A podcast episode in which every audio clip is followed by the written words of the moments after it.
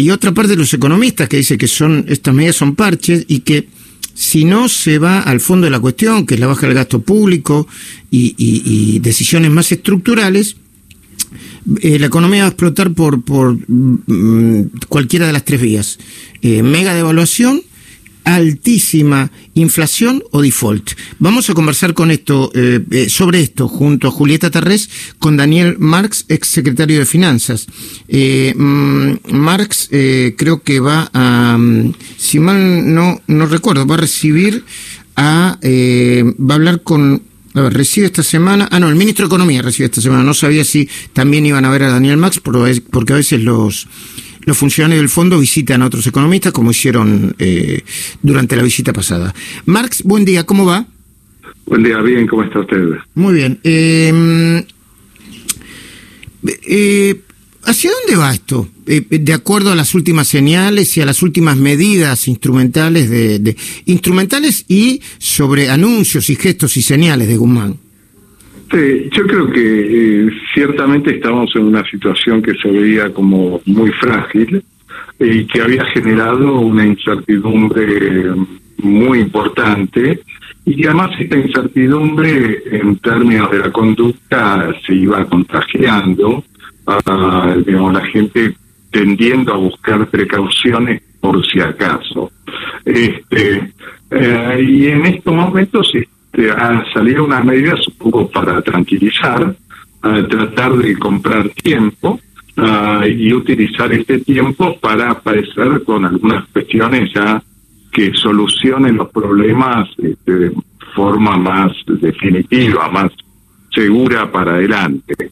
Esto es este, lo que el público y cada uno de nosotros empezó a considerar también y por eso tenemos estos días de mayor tranquilidad.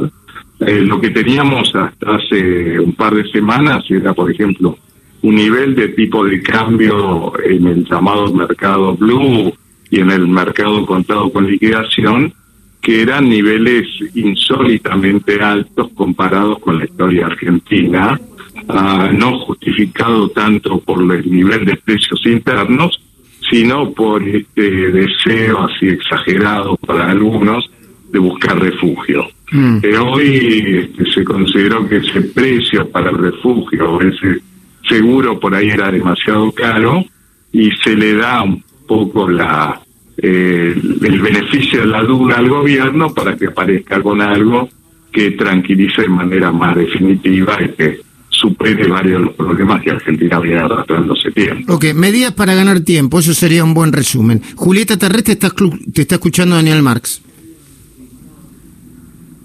Julieta. No, no, no está conectada. Bueno, no importa, cuando, cuando esté me avisa. Acá, acá estoy, acá estoy, acá estoy. Dale, te está escuchando Daniel Marx. Daniel, ¿cuán sustentable puede ser la colocación de la deuda eh, respecto del, del bono, del último bono que se licitó entre ayer y hoy?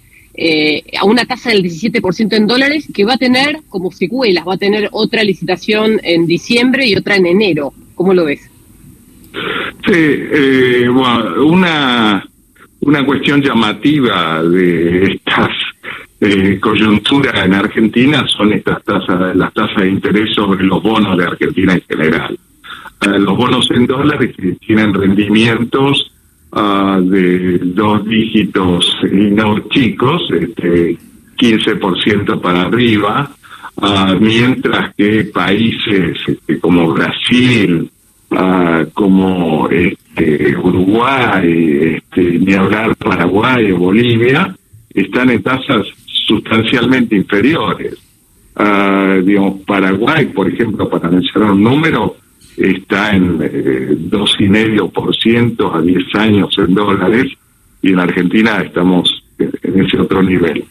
Ah, entonces, eh, ahí es donde yo creo que hay un trabajo para hacer, porque estas tasas eh, todavía están marcando esta incertidumbre importante ah, y este, corresponde a Argentina bajar su componente de riesgo percibido.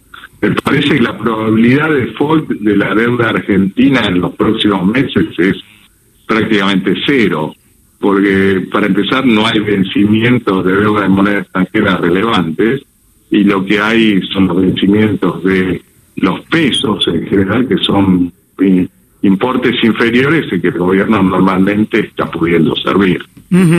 Eh, ¿Se puede esperar no solamente un crédito de facilidades extendidas con el fondo, sino también un, nuevo préstamo? Eh, bueno, eh, son las dos cosas, es lo mismo.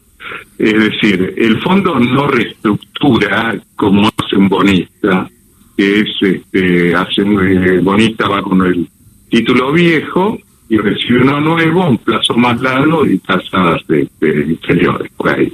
El fondo dice, bueno, si usted quiere eh, un, plazo más largo, me tiene que pedir un nuevo préstamo. Este nuevo préstamo tiene sus condiciones, lo va a ir desembolsando y deja que el deudor, en este caso Argentina, use el dinero para pagar lo que le vence del préstamo anterior al mismo fondo monetario. Mm. Entiendo. Eh, Daniel Marx, muy agradecido por este contacto. Gracias, que vaya muy bien.